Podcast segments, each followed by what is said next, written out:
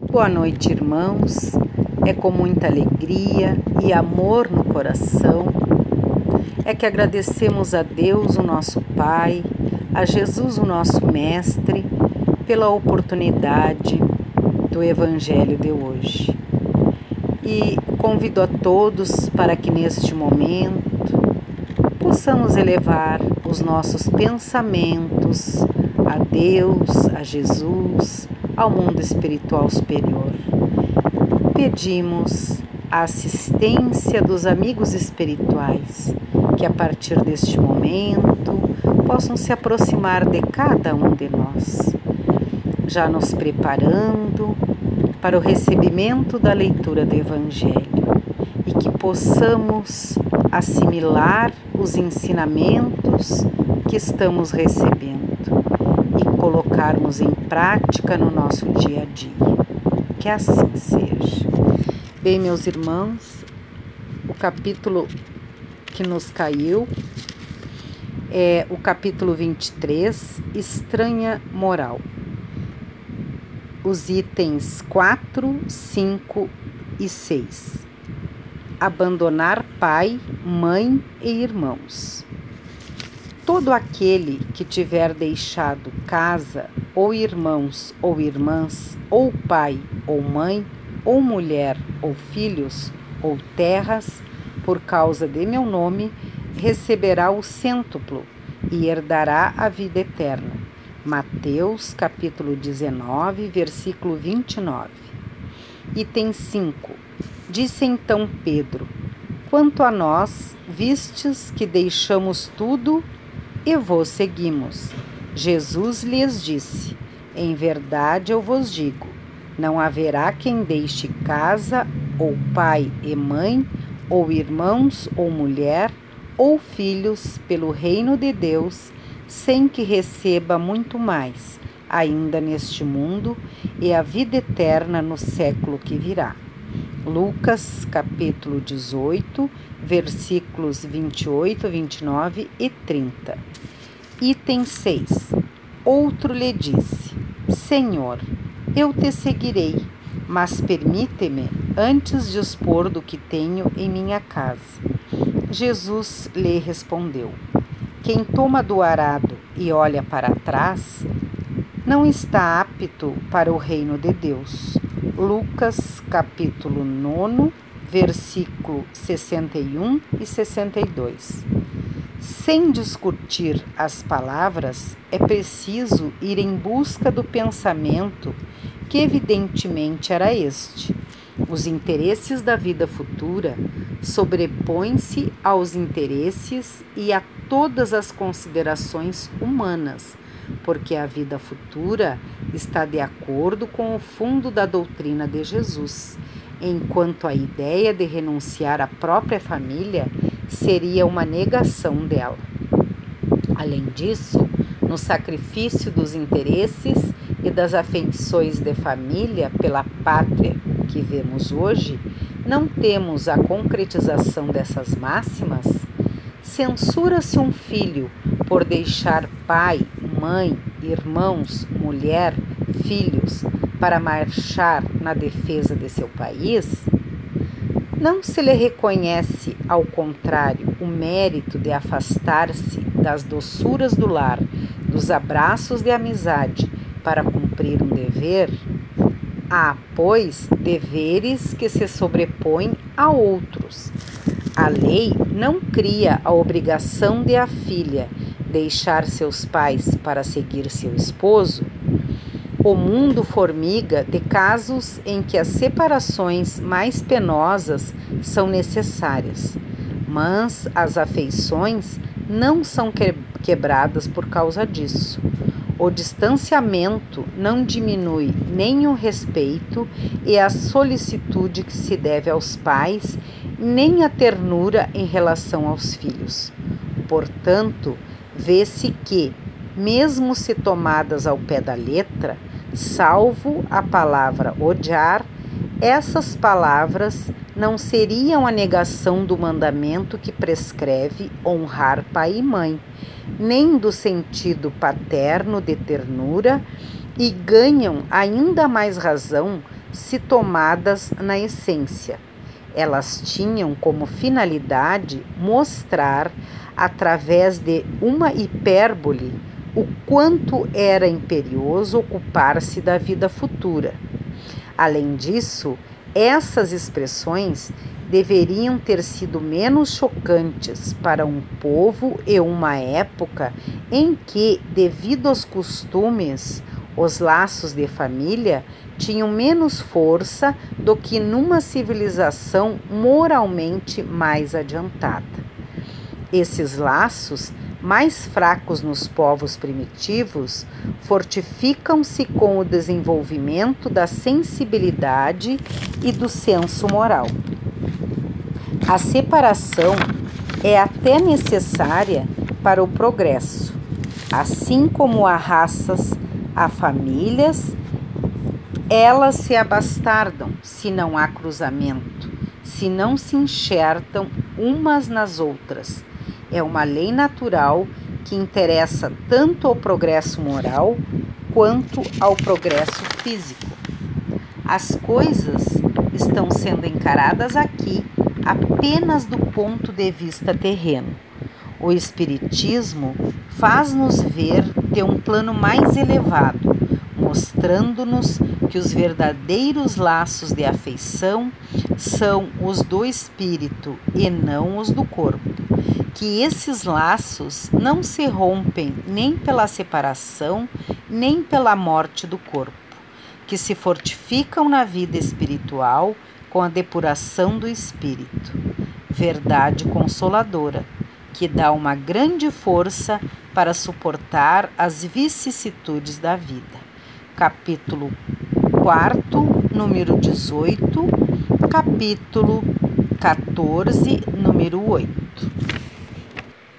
Bem, irmãos, essa lição nos deixa bem claro que os verdadeiros laços são os laços do espírito e não os do corpo físico, e que as separações se fazem necessárias para um amadurecimento do espírito, que adquirimos através das experiências que passamos em cada encarnação, e que os nossos sentimentos sinceros de amor jamais se rompem, que ao contrário, se fortalece com o tempo e a melhora moral do espírito. O Espiritismo, essa doutrina de luz consoladora, fortalece nossa fé, nos dando o ânimo, a coragem, a determinação para que não desanimemos diante das dificuldades do dia a dia, para que jamais desistamos de lutar por nós mesmos em busca do nosso burilamento reconhecendo que todos nós, apesar de, de, tantas imperfeições que ainda carregamos conosco, somos gratos pela oportunidade que recebemos de Deus a cada dia, onde podemos fazer as nossas escolhas, sempre tendo como guia e modelo Jesus, que não estamos sozinhos, que somos filhos amados desse Pai amoroso e bom que nunca nos abandona, nos mostrando que o único caminho que nos leva até Ele é o amor e que esse amor possa se transformar em ações, saindo de dentro de nós mesmos e agindo mais. Que possamos ter mais empatia para com o nosso semelhante, que assim como nós, também lutam enfrentando suas dificuldades. Que amemos mais e julguemos menos, que sejamos mais indulgentes com o nosso irmão, colocando em prática os ensinamentos do nosso Mestre Jesus. Por todo esse tempo de pandemia que ainda estamos vivendo, quantas reflexões e lições podemos trazer para o nosso aprendizado? inclusive que uns precisamos dos outros e que cada vez mais percebemos que ninguém é melhor ou pior, que somos todos iguais, que somos todos irmãos e que só o amor nos fortalece, nos ampara, nos renova e nos aproxima de Deus. Que possamos exigir menos e agirmos mais, que tenhamos um olhar mais para o ser do que para o ter, que tenhamos um olhar mais atento para os verdadeiros valores que são os do Espírito, aqueles que realmente levamos conosco para o nosso verdadeiro lar, e que possamos transformar o mundo de cada um de nós, colaborando para que o mundo que hoje vivemos vá se tornando melhor. E isso só vai acontecer a partir da nossa transformação, da nossa melhora como pessoas e como irmãos que todos somos, diante desse Pai cheio de amor que nunca desiste de nós.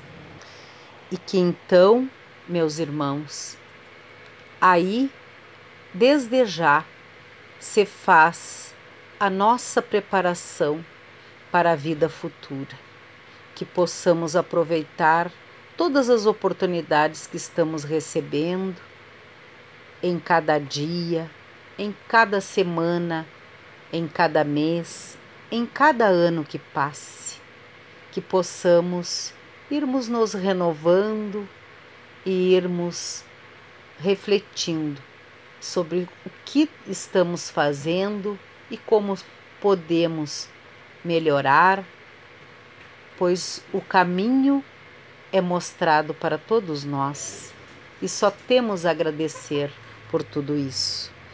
E neste momento, já nos dirigindo para o final do nosso Evangelho de hoje, agradecemos por todos os ensinamentos recebidos, agradecemos pelas nossas vidas, pela nossa saúde, agradecemos por tudo, Pai, que o Senhor está sempre pronto a nos oferecer, a nos ajudar, nos dando o equilíbrio necessário que precisamos para enfrentar a todas as nossas dificuldades. Pedimos neste momento, Pai, pelo nosso planeta Terra e todos os mundos habitados. Pedimos pelas pessoas que se encontram em sofrimentos, tantos nos seus lares como nas na, nos hospitais da nossa cidade. Pedimos pelas pessoas que se encontram no presídio, nas casas transitórias, nos asilos. Pedimos pelos nossos amigos, inimigos, se não desta vida, mas de outras vidas. Pedimos também pelos nossos familiares. Pedimos por todos os que fazem o bem, em seu nome, Senhor, que tenham cada vez mais força, ânimo, luz nos seus caminhos. Pedimos pela nossa casinha espírita Eulália Nogueira, pelos nossos dirigentes, tanto do plano físico quanto do plano espiritual, que cada vez mais este lar de luz possa ser fortalecido no amor, na união, e que cada um de nós possamos estarmos conscientes com os nossos compromissos assumidos diante do Senhor, fazendo a nossa parte como instrumentos que somos. Pedimos pelos nossos lares, pelos nossos familiares, pedimos pelos nossos anjos guardiães e pedimos também pela fluidificação das águas, as águas que se encontram em cima das mesas, prateleiras, as águas que todos nós colocamos para que se tornem medicamentosas. Que nelas sejam colocados o remédio necessário para o tratamento e, se for do nosso merecimento, até mesmo sermos curados dos nossos males físicos e perispirituais. Que em nome de Deus, em nome de Jesus, assim seja e te agradecemos, Senhor, pela assistência que recebemos, por esses amados irmãos que com tanto amor nos assistem e nos ajudam na nossa caminhada. fiquemos todos em paz e que possamos distribuir um pouquinho deste amor, desta luz que nos envolve a todos os que de nós se aproximarem. Uma boa noite a todos e que assim seja.